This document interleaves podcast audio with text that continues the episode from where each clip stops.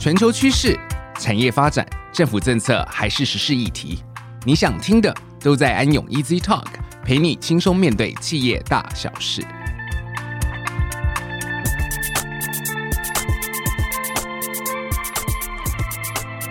想象一下，几年之后，我们可能的生活场景，每个家庭或社区有座储能设备，它能根据每个家庭的用电习惯估算什么时候呢？我们向电力公司用便宜的电价来购买电力，并储备电能供我们家庭、社区使用，或者是我们的家庭和社区是属于在乡下，它能够种电，就是说我们的绿能电力，除了自用外呢，还有多余的电力可以卖给电力公司。赚取家庭或社区的收入，或者我们在夏天可以透过 APP 资讯了解何时可以用最便宜的电价来开启家中冷气，以便啊我们在返家的时候可以享受最舒适的凉爽环境。有太多太多的上述情境将会在不久的将来优化落实于你我之间，许多我们曾编织的梦想或期待的最适化生活也会以崭新的面貌呈现出来。各位听众，大家好，欢迎来到安永 Easy Talk。我是安永联合会计师事务所能源产业负责人徐德普 Vincent。今天很荣幸邀请到成功大学资工所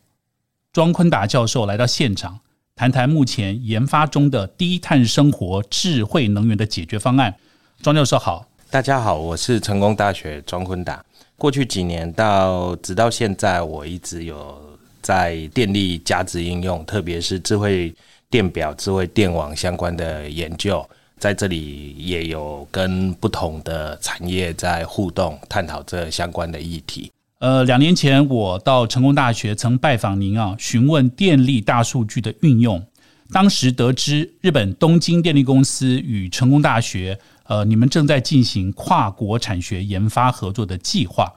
知道日本高龄化衍生了很多长期照护的那种社会需求，那么日本东京电力公司呢，运用智慧电表等资料大数据分析，创造了对人还有对企业的另外一种关怀或商业行为模式。是否利用今天这个机会，能够分享给所有的听众？那么现在呢，国外啊是如何利用智慧电表产生的有用资讯呢？好，来帮助社会。呃，谢谢 Vincent 今天的一个邀请哈。我过去在能源应用产业哈，跟不同的厂商有一些交流。刚才提到的是日本的东京电力公司。那日本，我先做一些基本的背景介绍哈。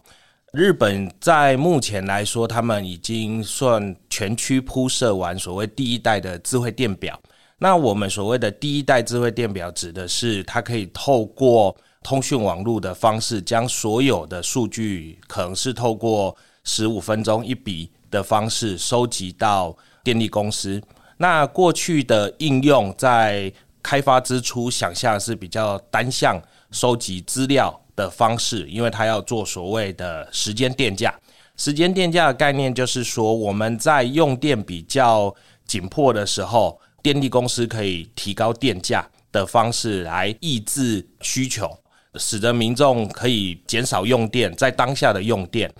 那这一件事情在日本已经全面铺设完哈。台湾现今差不多要进行所谓的三百万户低压智慧电表铺建，那同时之间已经要进入到所谓的双向式的下一代次世代电表的开发。其实蛮多国家。也是一个进行式哈，那当然原因是因为这近几年来这个物联网技术，尤其是资通讯技术，包含我们也已经知道网络在这个各种的稳定度哈，包含是无线通讯已经进入啊五 G 的世界，那包含未来也有六 G 的一个可能性在发展中，所以这一些更及时的双向，包含是我可以主动的回复呃相关的一些控制讯号到。家中的电器，包含刚才一开始 Vincent 提到，我们可以由电力公司这里呼叫我们的电池，进行一个呃能源的及时备载放电，来协助社区稳定电源这相关的一些问题。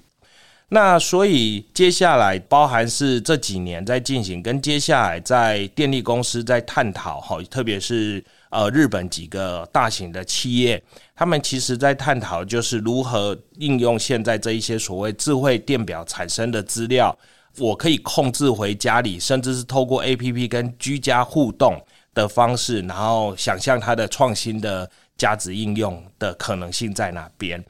那我们跟东京电力公司合作，其实是基于日本在思考一个未来性的一个国家政策主轴，哈，他们称之为 Society 五点零。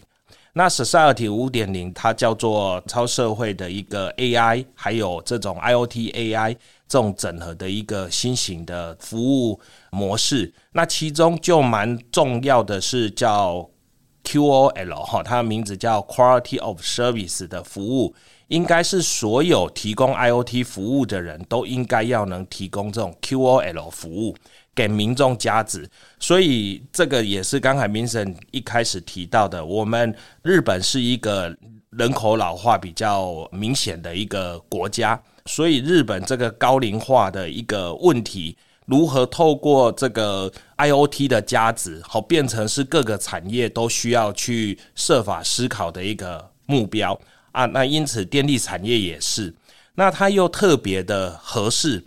原因是因为像我们在用电的很多的分析上，虽然我们看到像是一个一维的一个电力高低的用电量的讯号，但其实现在的很多 AI 的技术，我们是可以将这一些。讯号拆解出来，我们称之为 NILM 的技术。NILM 的技术是一个电力拆解技术，它其实就可以知道你的电的这一个起伏，是你正在用冷气，还是你正在用洗衣机。尤其是只要是高用电的哈，包含是吹头发哈，或者是微波炉，其实也都侦测出来。那因此，我们就可以了解到说，诶，简单的几个需求就是。包含日本过去常常都有很多夏天太热的时候，那太热的时候，常常有很多老人家他会因为一点省钱，他觉得他撑得住哈，他不会中暑，他不会怎样，节省习惯了。但这几年大家都知道，那个全球暖化，那个热的时候是热到不行，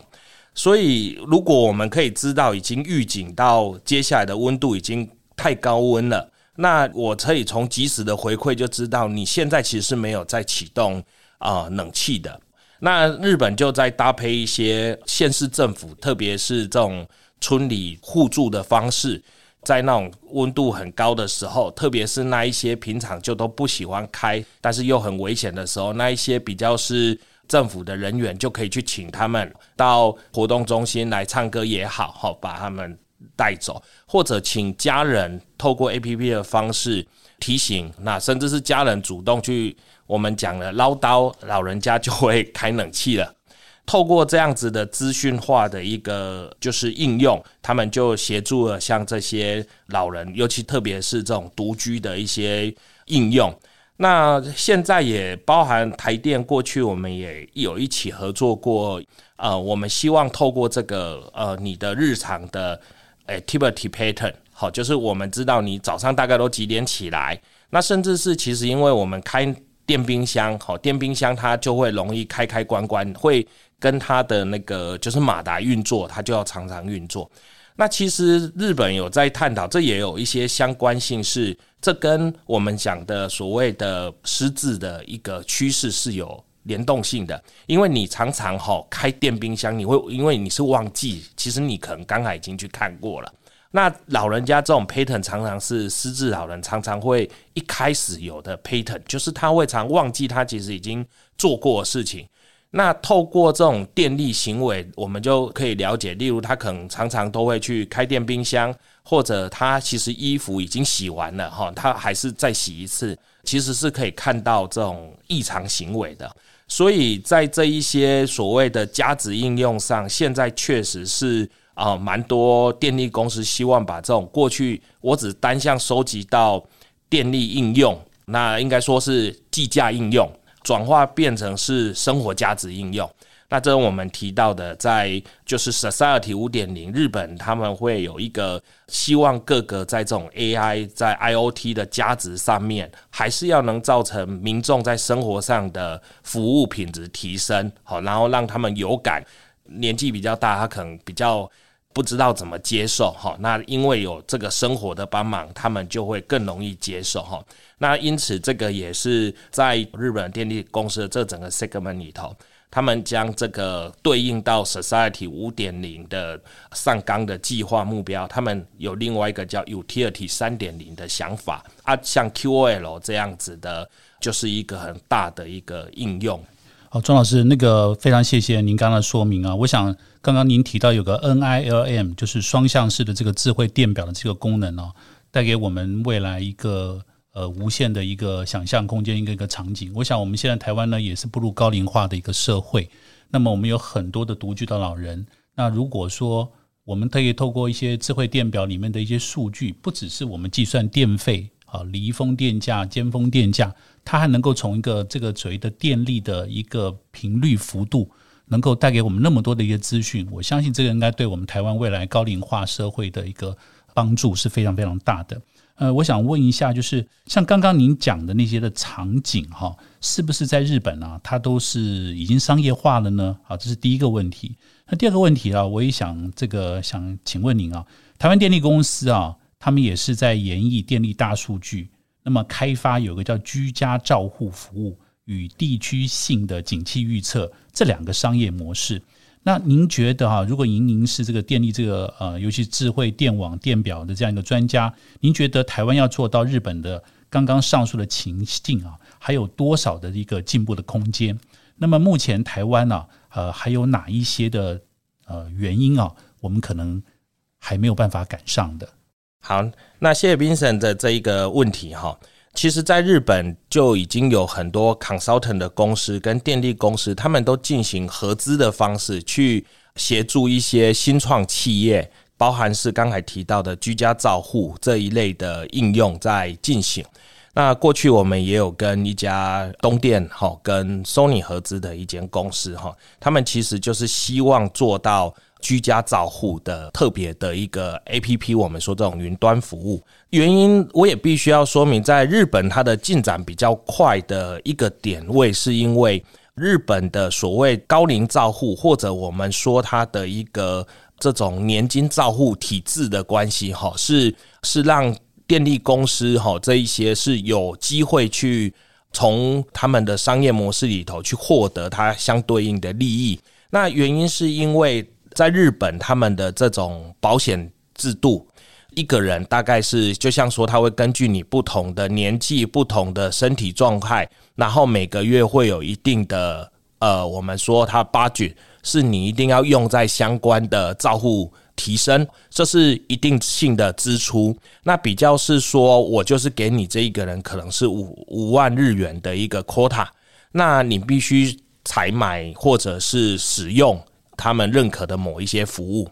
那台湾比较是大家可能目前来说会习惯有问题去看医院，啊，由医院去请领这相关的一个支持的费用啊。当然我们也有长照单位，但是我们比较没有到说每一个个人，呃，我可以自主决定的一个 budget，好，是用在哪边。所以这个可能是我们在商业模式还是会跟各个区域有所区别。在台湾，过去我们也跟呃医院，那其实台电现在也有一些研究型的专案，都不断在探讨，好哪一些是居家照护服务里头哈，在台湾的在地会让民众会，因为目前来看就是要呃民众会自主负担这个费用，必须可能是使用的月费服务费用。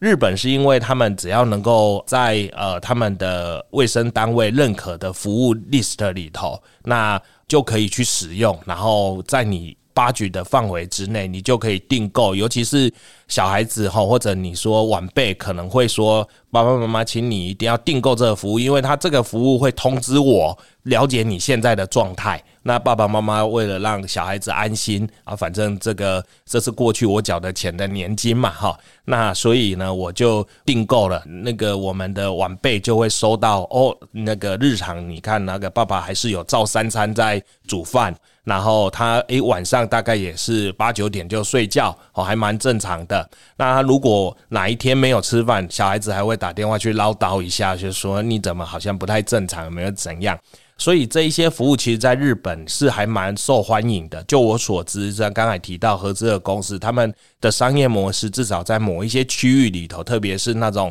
就他们所言，大概就是比较偏远距的哈，乡下的老人家，然后大概都是在城市打拼的晚辈，就会要求爸爸妈妈要选择这样子的方案哈。所以这些是已经是进行式的一个。可行性的商业机会了哈，那台湾大概就是我们刚才提到，我们还是得面对到是谁要负担这个费用，那因此这个大概是也是现在包含台电也好，我们大概都还在尝试这个商业模式的部分。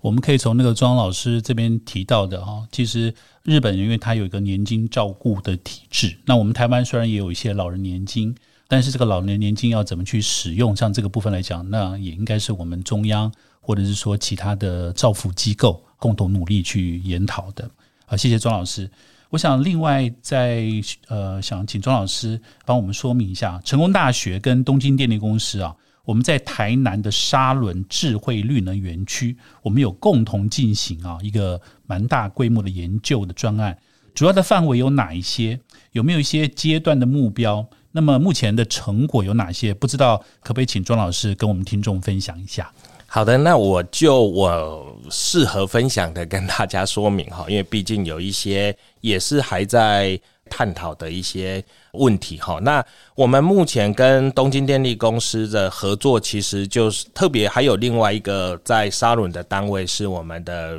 工研院绿能所哈。也在台南沙伦这边是一个国家的前瞻计划，就是希望发展这个能源、新能源共处的一个社区环境呢，还有我们说的这个绿能，就是呃创新技术的一个产业园区。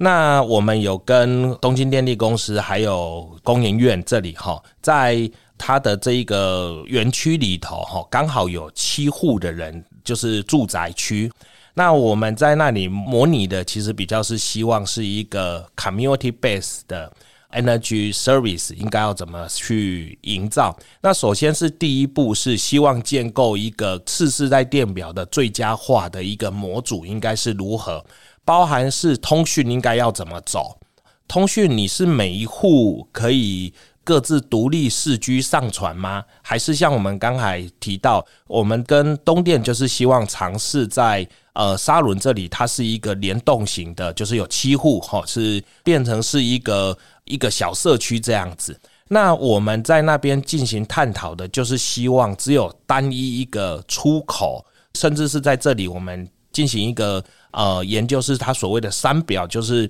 水表、电表、瓦斯表三个表。那我们知道，在不同的地方，以在台湾的来说的话，水表大体上是装在屋顶。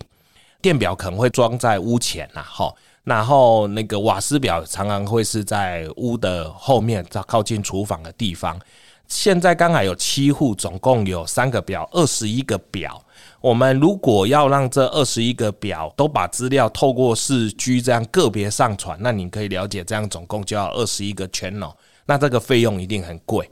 呃，我们在这个计划里头，就是希望这三个表透过一个叫做 Wi-SUM 的一个技术，哈，它其实是另外一种通透性比较好的 WiFi 的讯号，透过不同的 Mesh Network 把资料从各个表跳到同一个表去收集，所以二十一个表，它随时在十分钟啦，那个五分钟啦，在产生资料的时候，它一产生其实是去旁边找。最近的几个相关的 gateway node 哈，然后去把资料往外传，传到最后是某一颗表把资料透过四 G 再上传就好了，就有一个中央的节点在往上面上传。那因此这个也是一个成本的论计很重要的一个重点。那这就是我们跟东电在日本实做的第一个问题，就是我们如何透过有效的资料收集，就是低成本的方式来收集。那下一个目标其实就是刚才提到次世代电表一个重要的目标，就是能够反向回去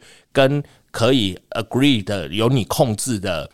家电，包含是最简单就是冷气，冷气呢可以进行调控，在现在的电力技术里头有一个叫做 Open ADR 的方式的一个 protocol。它的概念是说，如果我决定了被台电说，我现在想要易载、易抵那个使用量，包含是我想说啊，请大家节约用电的这个时候，那如果你是有我的签约用户，您能够允许我马上控制你的冷气调高一度，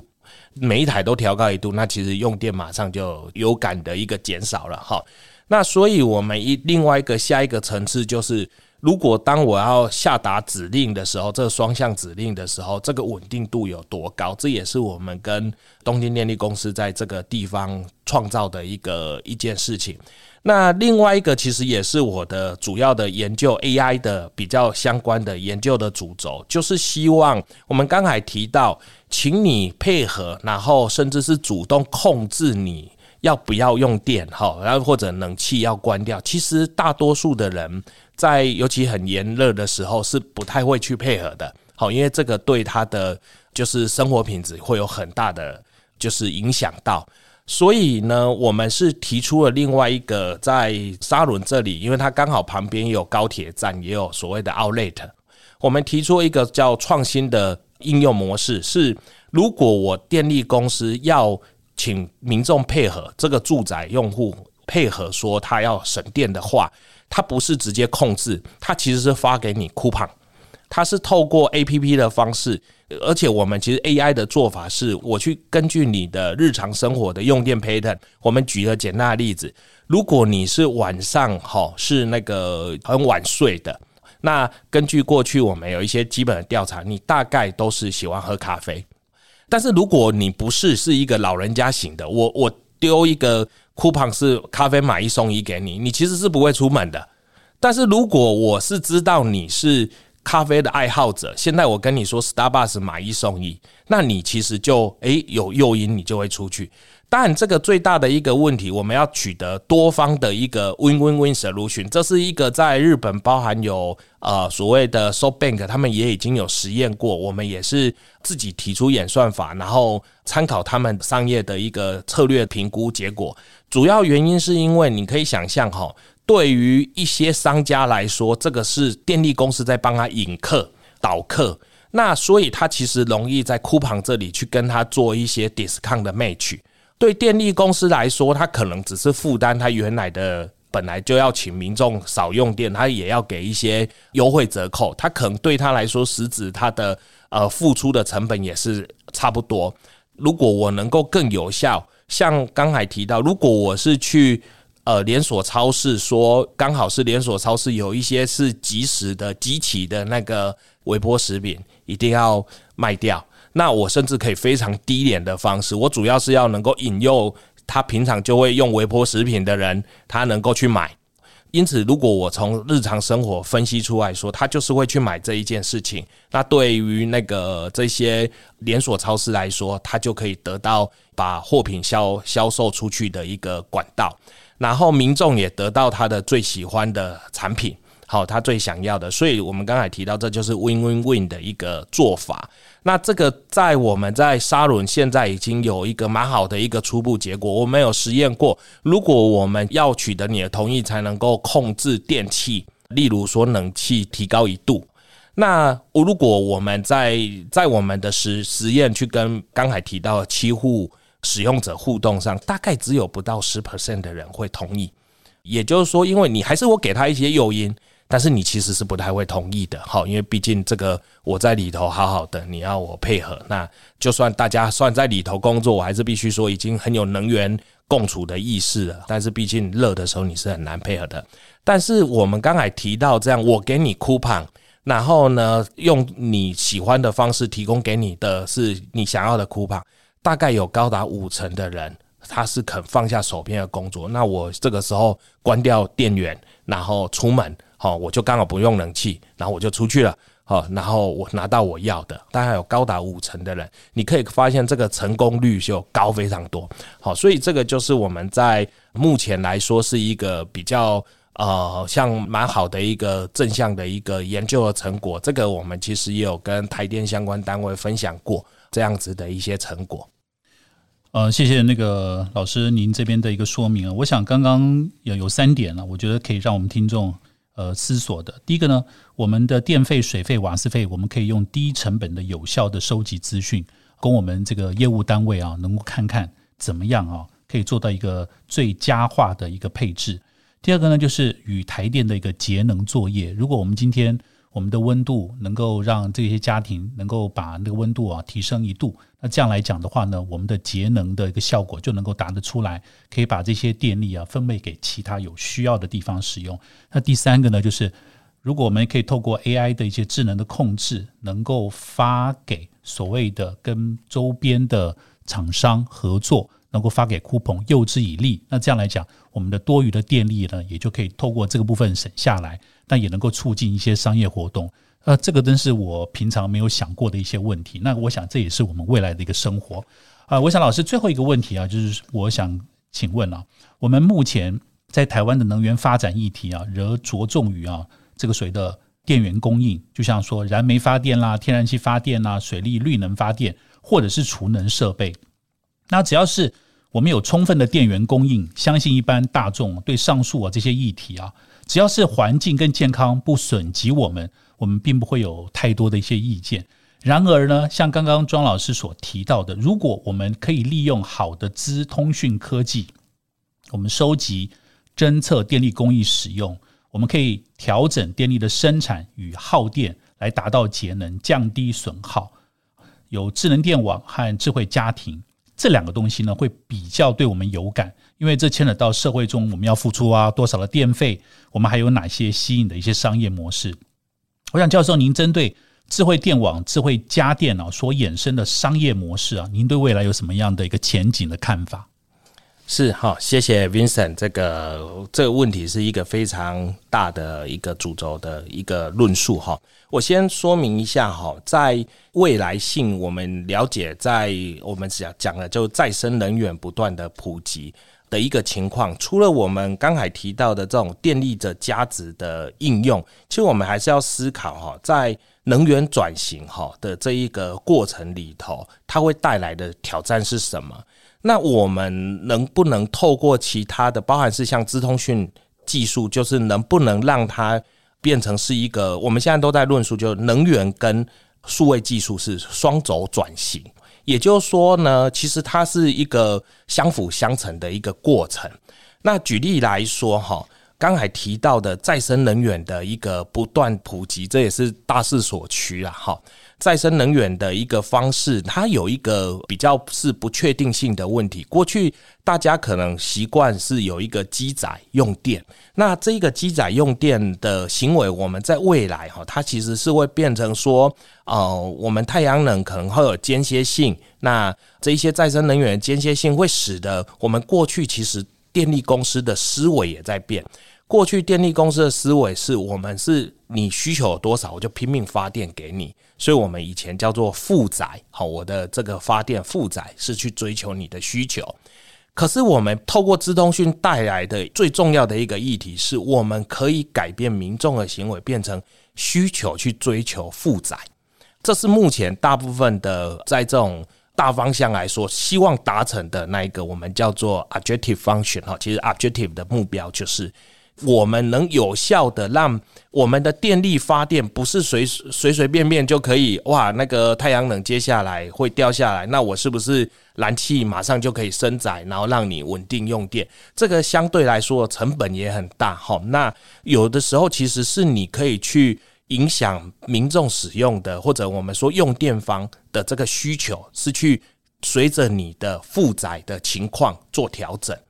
那这一些事情其实就变成是双向的一个，就是能够互动很重要的一个来源。那我觉得我们刚才提到的，不管是智慧家电哈，即时调控，或者是智慧电网，包含是智慧电网，现在有蛮多的一个应用在探讨，就是充电、充电行为哈，包含是我们提到，不管是呃你自己有一个储能电池，或者现在用的电动车，那电动车现在也已经在探讨，尤其是。之前美国也有好几次那个非常冷的时候，那个民众他取暖的方式是透过车子的电池的一个放电哈，然后才能够帮助他们做一些那个温度的调控哦，因为车子里头有电，所以这我们叫双向充放电。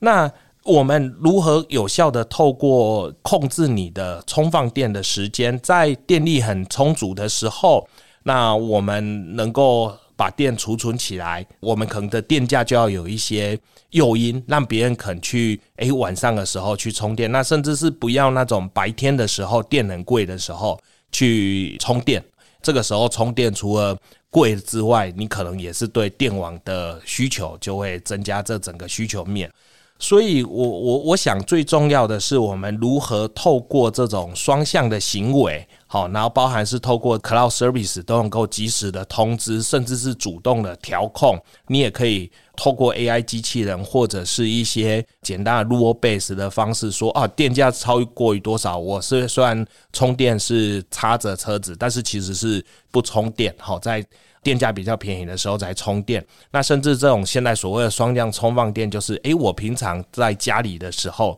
车子是呃连接充电桩，但是呢，其实是随时准备所谓的放电哦，是从电池去放电给居家用。只要是居家的能源比较贵的时候，我就用我自己的车子的电池。那这种我们讲的就还是双向的一个及时性的沟通，这样我们能够追求这个负载跟。需求面的一个平衡点，